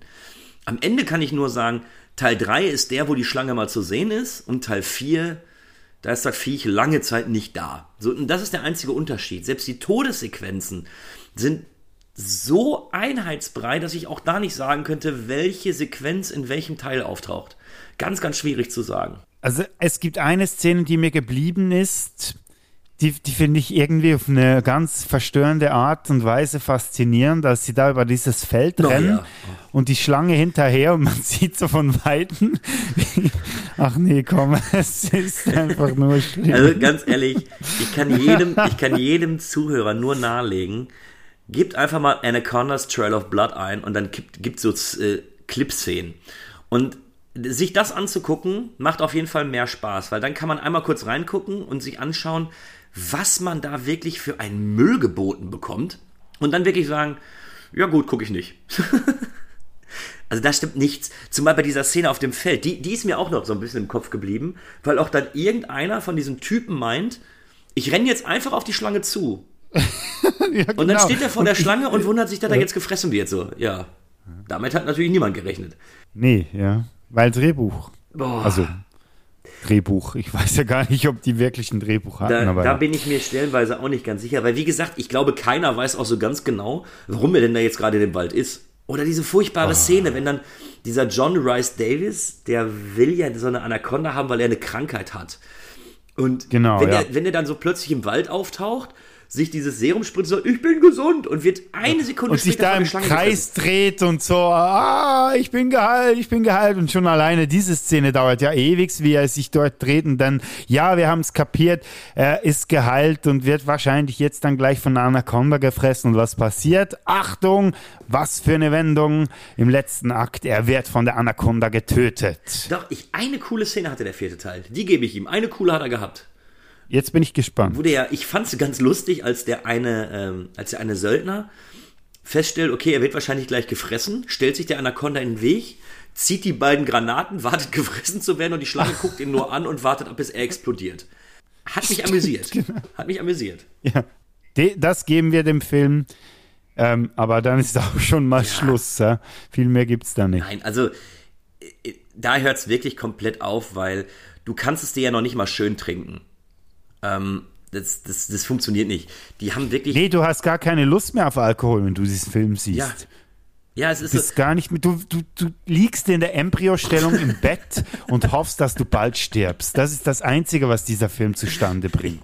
Ja, ja, also da bin ich voll und ganz auf deiner Seite. Das Ding ist dilettantisch umgesetzt und ich bin mir sicher, dass, äh, dass Filmstudenten einfach ein viel, ohne, ohne Punkt und Komma viel, viel besseren Film auf die Beine stellen können als das. Also das war wirklich nichts. Und langsam weiß ich auch, warum nie jemand irgendwie über diese Reihe gesprochen hat, weil wahrscheinlich diejenigen, die etwas zum Film verstehen, schon per se die Hände von dieser Reihe gelassen haben. Diejenigen, die die, die Reihe gesehen haben, entweder gefunden haben, ja, nein, wir machen darüber nichts, oder sich danach sowieso gleich selbst das Leben genommen haben, weil sie es nicht mehr ausgehalten haben. Aber du und ich, lieber Kühne, Wir sind immer noch dran und wir sind leider immer noch nicht durch. Wobei man sagen kann, schlimmer als Teil 4 kann es ja nicht werden. Werden wir jetzt sehen. Auf jeden Fall war nach Teil 4 noch nicht fertig, was mich ja persönlich sehr erstaunt, weil nach diesem Desaster hätte ich niemals gedacht, dass wir das hier noch bekommen werden. In the wild, there can be only one predator at the top of the food chain. And no predator will settle for number two. My father spent most of his life perfecting the blood orchid serum. With a giant anaconda. But it required creating a hybrid. First bite's always the worst. But now. I've never seen anything like that in my life. The terror has been unleashed. Just another day at the office. We're gonna find that snake before she lays her eggs. I need those baby crococondas alive. And the hunt is on for their favorite food sorority girls. I'm bored. Make them swim. Get in the water. They're giving Hell Week a whole new meaning.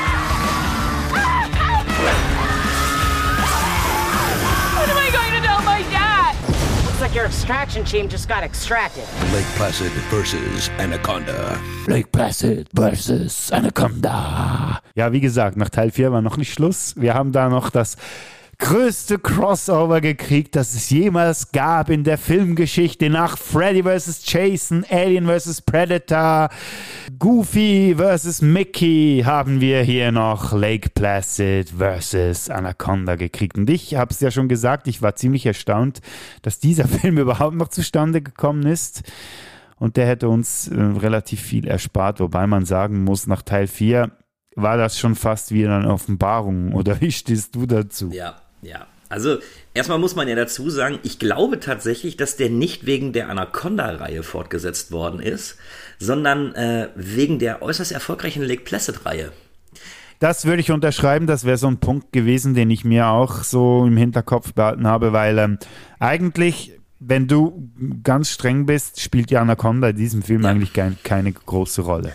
Und warum auch immer, obwohl die Qualitätsschwankungen dort ähnlich sind und eigentlich nur Teil 1 irgendwie annähernd sehbar oder guckbar, ähm, meine ich noch mitbekommen zu haben, dass die in der, äh, in der Videothek immer sehr, sehr gut gelaufen sind, hier Lake Placid 2 bis 4.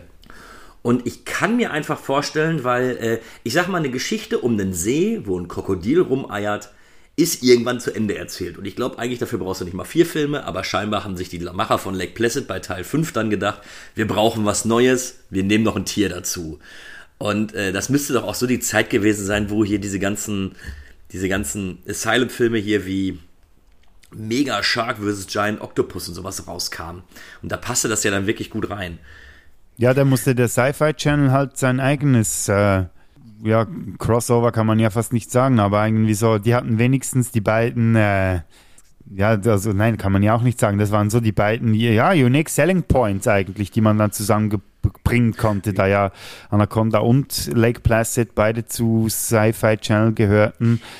Aber ja. Aber sagen wir es mal so, Lake Placid hatte ja auch irgendwo, ähm, oder die ganze Filmreihe hatte ja auch irgendwo natürlich lockt die mit mehr. Und es tut mir jetzt auch leid, das zu sagen, und das könnte natürlich auch leicht sexistisch rüberkommen.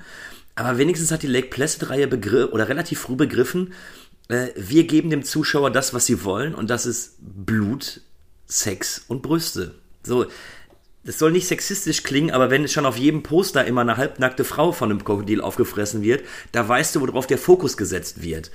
Und wenn wir uns zurückerinnern, es gab damals noch keine äh, Streaming-Dienste ich glaube, die Dinge haben auf Video wirklich halbwegs gut funktioniert. So leid mir das tut, auch wenn es natürlich absoluter Edeltrash ist. Ähm, aber ja, aber da wären wir schon beim Punkt, weil du kannst immerhin von Edeltrash sprechen und bei Anaconda kannst du das nicht mal beim zweiten Teil und danach schon gar nicht mehr. Also ja, also was mir eben direkt aufgefallen ist, dass eben Lake Placid vs. Anaconda, der hat schon einen ganz anderen Ton. So, der weiß von Anfang an, wir nehmen uns zu keiner Sekunde ernst. Und äh, wenn man eben überlegt, dass sie die vier Anaconda-Teile immer so, vielleicht bis auf den zweiten mit seinen, mit seinen hin und wieder lustigen Sprüchen, ähm, haben die alle, nehmen die sich alle so, so einen Schniff zu ernst. Und hier merkst du einfach, wenn dann diese Mädelstruppe da ankommt, weißt du ganz genau, aha, in so einem Film befinde ich mich also. Und ähm, dann kannst du das auch irgendwie. Ich finde den besser konsumierbar tatsächlich. Zumindest als äh, Anaconda 4. Ja, auf jeden Fall. Und das liegt definitiv wahrscheinlich daran, dass da die Lake Placid-Geschichte irgendwie mehr im Fokus ist als die Anaconda-Geschichte. Da hat man irgendwie gefunden, ja, nehmen wir das noch so mit, geben wir doch der Anaconda noch eine Chance, dass sie sich rehabilitieren kann, ein bisschen. Wobei das ja auch wieder komisch klingt im Zusammenhang mit Lake Placid. Aber ich denke, ihr wisst, was ich meine. Also, weil die Lake Placid-Reihe ist wahrscheinlich so auf einem ähnlich tiefen, aber noch so verdaubaren Niveau geblieben, während die Anaconda-Reihe da schon wieder ein bisschen nach oben gehoben wurde, dank, dank dem Krokodil. Ähm, und weißt du, was mir noch aufgefallen ist? Ich habe mir die ganze Zeit auch bei der Sichtung gedacht, ein Krokodil ist auch irgendwie leichter zu animieren. Also ich fand tatsächlich, dass die Effekte jetzt dieses Mal, zumindest was das Krokodil angeht, besser sind. Was die Schlange angeht, die ist ähnlich bis gleich scheiße wie in Teil 3 und 4. Das, das muss man dazu schon sagen. Aber ähm, das, das, Krokodil ist zumindest noch halbwegs annehmbar animiert, wie ich finde. Ja, kann man sagen, ja. Was ja eigentlich noch interessant ist, weil mit, all, mit dem ganzen, äh, mit den Schuppen und so auf dem Krokodil, das stelle ich mir auch nicht so einfach vor, um zu animieren und von der Bewegung her und so, aber ja, pff, kann gut sein, ja. Wir müssen mal einen Effektmacher fragen, wie das so ist. Ja, ich kann, mir, ich kann mir tatsächlich vorstellen, weil die Viecher eben so schwerfällig sind, so, so eine Schlange muss sich bewegen und da bewegt sich dann der ganze Körper. Und äh, hier, ja gut, das Krokodil das bewegt sich da ein bisschen. Das ist natürlich, äh, ich will dem Es watschelt da so durch, durch den Wald. Ja, ich möchte dem Zuschauer jetzt wirklich keine große Hoffnung machen. Das sieht selbstverständlich alles scheiße aus. Ich werde an dieser Stelle keine Empfehlung irgendwie rausgeben für die, für die grandiose Effektarbeit.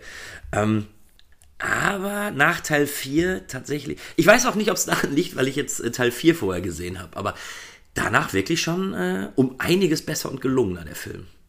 Also ich kann definitiv sagen, dass es daran liegt, ja. Nach Teil 4 ist das wirklich also eine Offenbarung, wobei ich auch sagen muss, ja, also es war trotzdem ähm, keine Freude, sage ich jetzt mal, also keine Bereicherung für meine persönliche Filmhistorie, aber immerhin, ähm, er war nicht langweilig, er war teilweise unterhaltsam, konnte man so okay mal weggucken, aber dann ist es dann auch wieder gut. Ja, also der geht wirklich so, der geht jetzt wirklich wieder in diesen Bereich äh, billiger Trash rein, weil, und das, wie ich es gerade schon sagte, hier werden auch einfach mal kommentarlos Brüste gezeigt, um das männliche Publikum etwas mehr anzusprechen.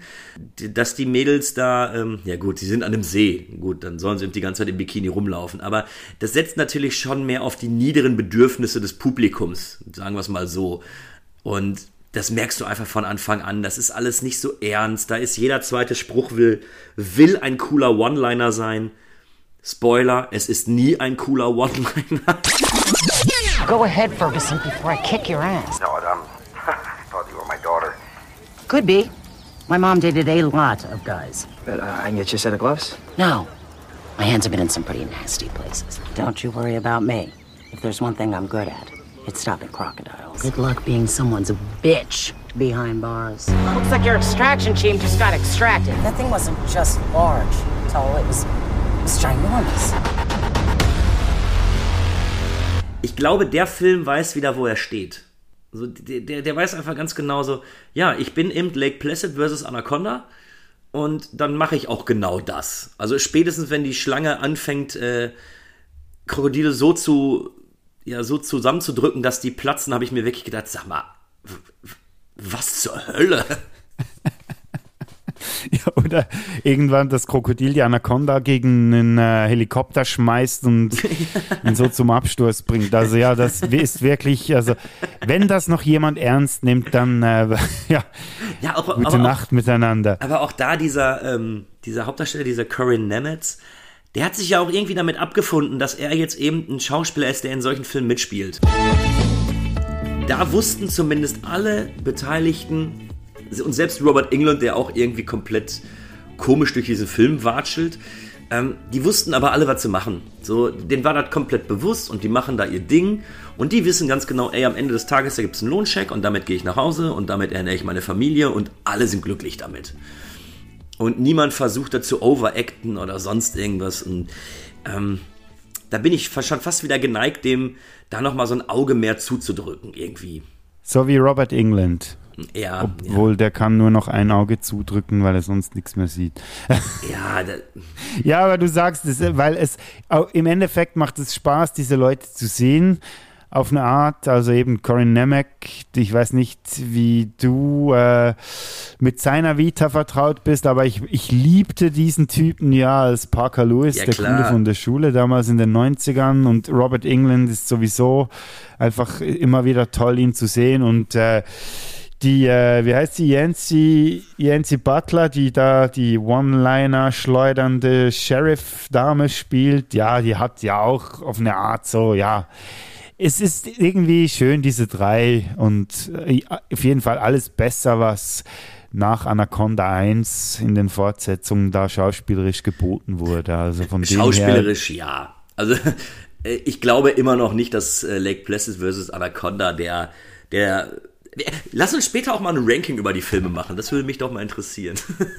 Okay, ja, das machen wir gleich noch, würde ich sagen. Es ähm, ist eben, ja, das sind auch so, das sind so 80 Minuten, die sind scheiße, aber dann sind sie auch wieder vorbei. So, und, und ganz ehrlich, wenn du mit ein paar Leuten zusammensitzt und an einem Filmabend das fünfte Bier getrunken hast und diesen Film reinlegst, ja, da werden alle ihren Spaß haben und danach sagen, was hast du denn da für eine Kacke reingelegt? Aber insgeheim sagt jeder, ja, für diesen Moment ist es okay. Was aber, ja. was aber jetzt wirklich objektiv betrachtet den Film wirklich nicht zu einem guten Film macht. Ne? Und ich glaube, das ist nochmal ganz wichtig, das ja auch zu betonen. Ich glaube, wenn wir beide irgendwas Positives an diesem Film herausheben, dann suchen wir lange. Und das hat dann doch eigentlich mehr nur damit zu tun, dass wir nicht nur negativ über diese Filme ranten. Also dann nimmst du jeden kleinen Strohhalm, wie ich finde, um ihn als was Positives darzulegen. Ja, auf jeden Fall, weil ähm, also ich habe es mir mit der Zeit so nach Teil 2 so richtig zum Spaß gemacht. Ja, jetzt finde doch mal die positive Seite dieses Filmes und da war ich wirklich so richtig drauf getrimmt. Jetzt konzentriere dich mal auf das Gute.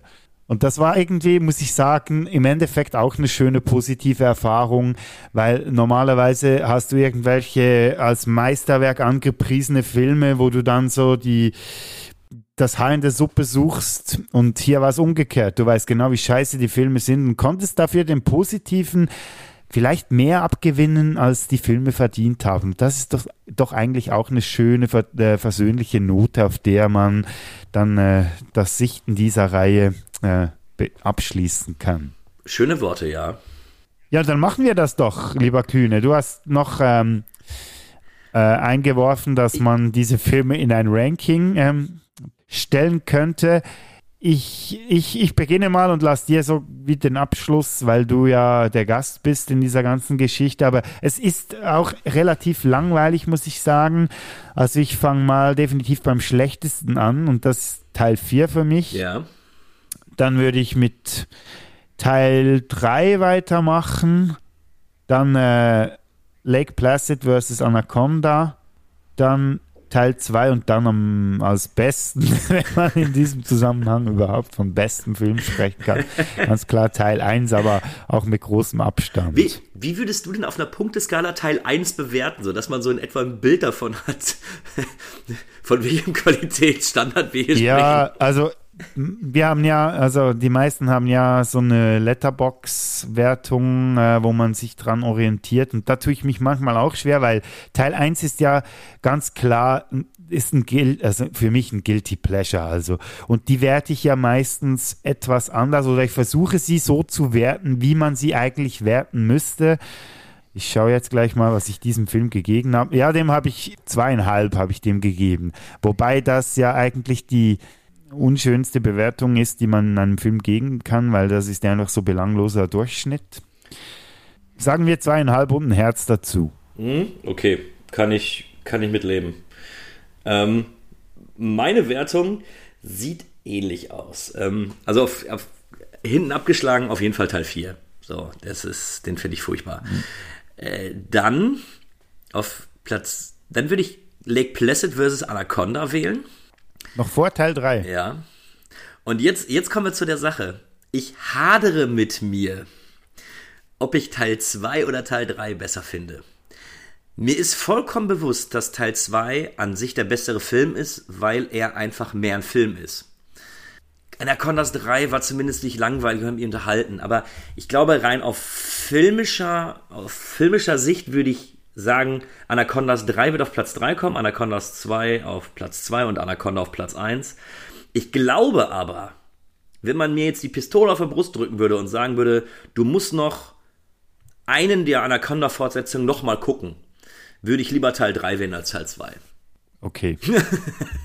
Könnte ich jetzt nicht unterschreiben, weil bei mir ganz klar die Szene, die du so schön beschrieben hast vorhin im Sumpf, die wäre für mich äh, einfach klar der Entscheid.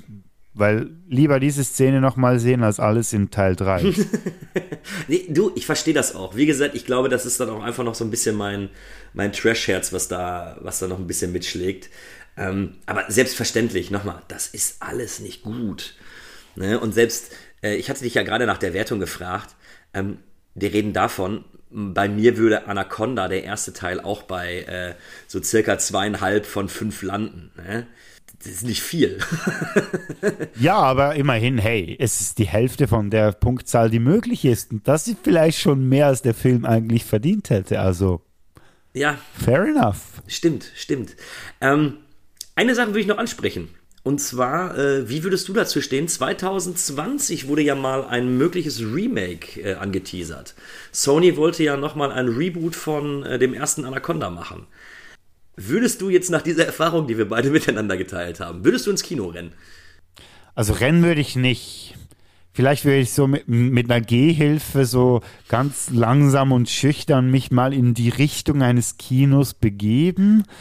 Aber es wäre nicht so, dass ich jetzt so richtig drauf warte schon nur unter dem Gesichtspunkt äh, betrachtet, dass ganz viele oder ja, viele ist übertrieben, aber so Reboots, die vielversprechend klingen, dann am Ende nur so, sage ich mal, halb gut sind. Also ich sag's mal so, wenn jemand sagen würde, hey, wir machen jetzt voll wieder auf praktische Effekte und Animatronics und so und scheiß auf CGI, das wird jetzt so ein richtig schönes, so im alten Stil, so ein Sam Raimi Anaconda-Film oder sowas, dann wäre ich voll dabei. Aber wenn es dann nur einfach wieder so ein, ja, wir, wir machen die ganze Reihe nochmal von vorne und packen einfach möglichst billige CGI-Effekte rein und so, boah, nee, da hätte ich null Bock drauf. Da würde ich vielleicht sogar drauf verzichten. Ja, also ich glaube auch, wenn die ein vernünftiges Budget hätten, so, wo sie dann wirklich sagen, äh, okay, wir setzen mal ein paar Millionen hier rein, wir äh, versuchen da mal wirklich einen vernünftigen Tierhorror zu machen und gar nicht in diese Trash-Ecke zu gehen, sondern eher wirklich zu sagen, ähm, ernst gemeint, hätte ich, glaube ich, Bock drauf. Also würde ich mir angucken. Aber wie du, wie du es eigentlich zu 100% richtig gesagt hast, das Budget muss stimmen. So, und wenn das dann eben wieder für 4,90 Mark gedreht ist, dann würde ich auch sagen, nee, lieber nicht. eher so, ich meine, weißt du, das Budget ist gar nicht mal so matchentscheidend, weil es gibt die viele Horrorfilme, die sind gar nicht so teuer und die bringen es irgendwie gut hin, wenn man einfach den Fokus auf das Wesentliche setzt. Und das sind in diesem Zusammenhang aus meiner Sicht halt einfach die, die Effekte. Ja, aber ich, ich da glaube, kannst du nicht mit so einer billigen CGI-Schlange kommen, Mann. Das hatten wir jetzt zu Genüge. Also sonst gar nicht versuchen. Lasst es einfach sein. Ja, ja. bin, ich, bin ich voll und ganz bei dir. Ja, man hat es vielleicht ein bisschen gemerkt. Also ich war froh, dass du da ein bisschen auch äh, deine Expertise reingebracht hast, lieber Kühne. Ich war teilweise ein bisschen dadurch, dass ich halt die Filme wirklich schon, ja, es ist jetzt zwei Monate her, knapp, aber manchmal wirklich Schwierigkeiten hatte, noch irgendwas äh, irgendwas zu sagen, das noch so gehaltvoll wäre oder so. Also es, ich, ich habe gemerkt, es ist schwieriger, über die Reihe zu reden, als ich mir das vorgestellt hätte. Ich hätte mir das wirklich so, aller, ja, jetzt wird da richtig schön dagegen ge gehauen und äh, diese Reihe voneinander gerissen, aber ich habe gerade gemerkt, so einfach ist das gar nicht, Ja. weil es gar nicht so viel zu sagen gibt Das über ist diese es. Also die Filme. Filme sind wirklich, äh, die kannst du einteilen in belanglos oder in Scheiße.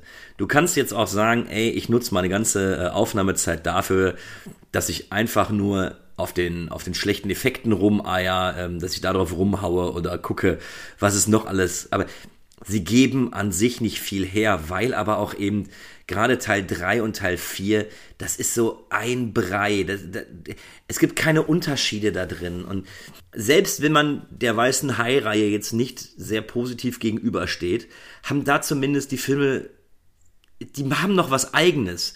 Aber hier ist jeder Film am Ende des Tages gleich.